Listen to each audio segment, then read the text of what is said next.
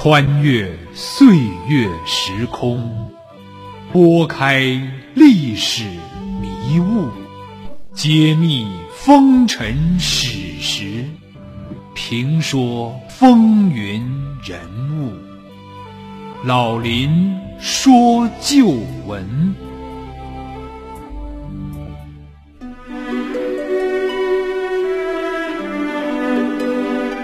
亲爱的听众朋友，大家好，欢迎您收听辽宁都市广播 FM 九二点一，每周日早七点至八点，由林霄为您编辑主持的《老林说旧闻》节目，我是您的朋友主持人林霄。二零二零年十一月二十五日，阿根廷球王迭戈·马拉多纳在家中突发心梗去世，享年六十岁。阿根廷全国进行了为期三天的哀悼，总统还亲自吊唁。国内外各大网络平台关于一代球王去世和他的传奇立即被刷屏了。对于阿根廷和阿根廷人民来说，马拉多纳就是神一般的存在。在一些人的眼中，他是天才，是民族英雄，也是情圣；而在另一些人眼中，他是魔鬼、色鬼，是骗子。放眼整个体坛，恐怕再也难以复制马拉多纳这样神魔一体的传奇人生了。对于六零后、七零后甚至八零后的球迷来说啊，马拉多纳是我们青春的一部分；而对于九零后者呢，对他或许没那么熟悉。但马拉多纳确实被公认为二十世纪最伟大的足球运动员，他的球王称号实至名归。然而，他的私生活却备受非议。今天呢，我们就来探寻一下这位私生子女几乎可以组成一个足球队的天才。他的爱之路，情之伤。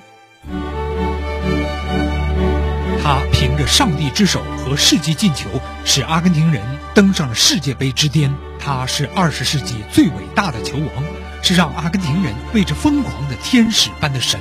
他是天才，是英雄，却又是魔鬼、吸毒者。他放荡不羁，纵情声色，自吹有过六百个女人，而唯一真爱的正妻是曾经十七岁的初恋。他们在有了两个女儿之后结婚，但终因妻子不堪忍受他的滥情而离婚。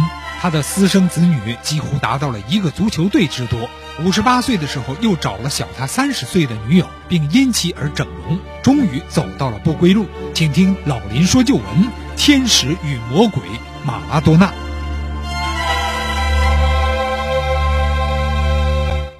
马拉多纳出生于一九六零年十一月的一个贫穷的家庭，家里一共有八个孩子，唯一的玩具就是三岁时父亲送给他的皮革足球。马拉多纳从小便爱上了足球，童年时小迭戈对周围的生活感到痛苦，唯有踢足球能让他快乐。小迭戈跟着小伙伴们一起到阿根廷青年人俱乐部少年队参加试训，结果顺利的入选了小洋葱球队。还率队在同级别的联赛中创造了连续一百多场比赛不败的记录。小马的天赋啊，被球队的教练以及不少人看好。十一岁的他也首次登上了报纸。十三岁的时候，他在比赛中连过七人进了一球，后来又进了一个手球，与一九八六年惊人的相似，仿佛命运早已经昭示了他的传奇。十四岁的时候，他便进入了阿根廷青年人俱乐部的成年队，列入了甲级职业比赛的名单。在青年俱乐部的几年里，他依旧光芒万丈。十七岁那年，获得了阿根廷年度最佳射手金靴奖、阿根廷全国锦标赛最佳射手奖。他还率队获得了世界青年足球锦标赛的冠军，入选了阿甲大名单之后，七五年十月二十日，马拉多纳上演了阿根廷联赛首秀。八一年，身高只有一米六五的小马转会到博卡青年，并随队获得了阿根廷甲级联赛的冠军。八二年，他以九百万美元的价格从博卡青年加盟巴萨，创下了当时转会费的记录。当然，马拉多纳在俱乐部层面最辉煌的成就，就是在意大利的那不勒斯。一九八二年，卫冕冠军远征西班牙出战世界杯，阿根廷主帅还是梅诺蒂。而这次队里多了一个队员迭戈·马拉多纳，但小马的首次世界杯之旅却出师不利。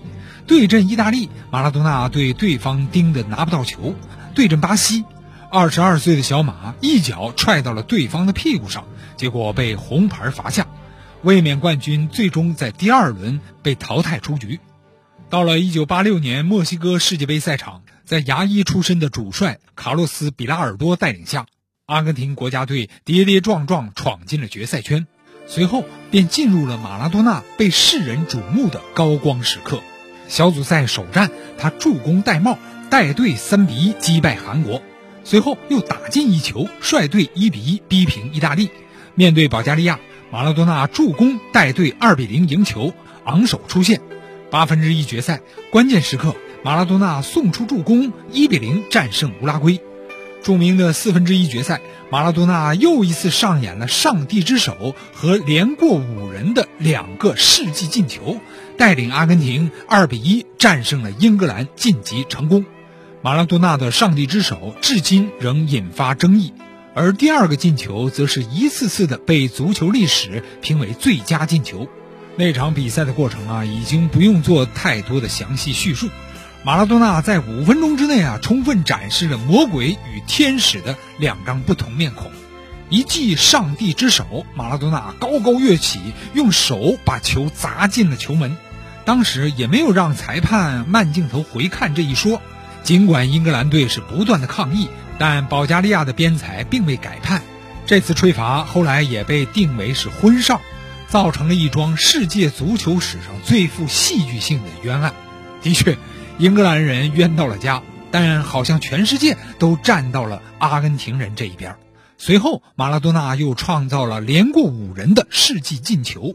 此刻，整个阿根廷都沸腾了。这场比赛结束后。阿根廷队进入了半决赛，即便如此，阿根廷人已经觉得自己赢得了世界，因为在马岛战争失败之后，他们所期盼的就是这样一场爆发。马岛战争呢，是指1982年4月到6月间，英国和阿根廷为了争夺英国海外领土马尔维纳斯群岛的主权而引发的一场局部战争。该岛呢，在一七六四年和一七六五年分别被英国人和法国人发现并设了定居点，但由于该岛离阿根廷只有五百公里，所以阿根廷又宣布应该拥有该岛的主权。在八二年这场战争中，英国舰队不远万里与阿根廷的海军和空军打了一场大仗，最后呢是夺回了该岛的所属权。阿根廷伤亡和损失远超英国，所以八六年这场世界杯之战。是一场真正的没有硝烟的战争。马拉多纳是阿根廷复仇者联盟的真正的盟主，在阿根廷球迷心中，他为什么能够具有这样高的历史地位？不仅仅是因为他伟大的战绩、伟大的球技，更因为他是在如此特殊的历史政治背景下，所有强烈的民族情绪都汇入到这样一个著名的体育场。然后，马拉多纳用最极端也是最过瘾的方式，让阿根廷人把这种压抑的情绪彻底宣泄了出来。最终，越战越勇的阿根廷队在半决赛二比零击败了比利时，在决赛中又三比二战胜了联邦德国，再次捧起了大力神杯。而马拉多纳也奉献了五个进球和五次关键的助攻，五十三次运球过人。成为前不见古人后不见来者的足球王冠上的最璀璨的明珠。一个人在单届世界杯上直接制造了十球，马拉多纳之后没有一人能做到。阿根廷队的战术后来曾夸张的被浓缩为一句话，即主帅比拉尔多曾对队员说：“你们都搞好防守，进攻的事儿就交给马拉多纳。”马拉多纳曾说：“把奖杯拿到手后，我们回到了更衣室。”便开始用心里最粗鲁的调子唱歌，我们把它献给所有人。我们站在凳子上，像疯子一样叫喊。一九八六年世界杯是马拉多纳足球技艺的浓缩精华。巅峰的马拉多纳，那可以撕碎任何防线的个人盘带，可以洞穿一切空当的手术刀式的传球，可以洞察球场上任何一块草地的上帝的视角。你可以看到他那历史上最细腻的球感、天马行空的停球和想象力、出色的身体柔韧性和协调性，让他所向披靡，令人叹服。阳光、海水、马拉多纳，在那不勒斯这所美丽的意大利南方城市，这句话直到如今都被广泛流传。马拉多纳在当年号称小世界杯的意甲生涯中创造的奇迹的含金量，绝不逊于世界杯夺冠。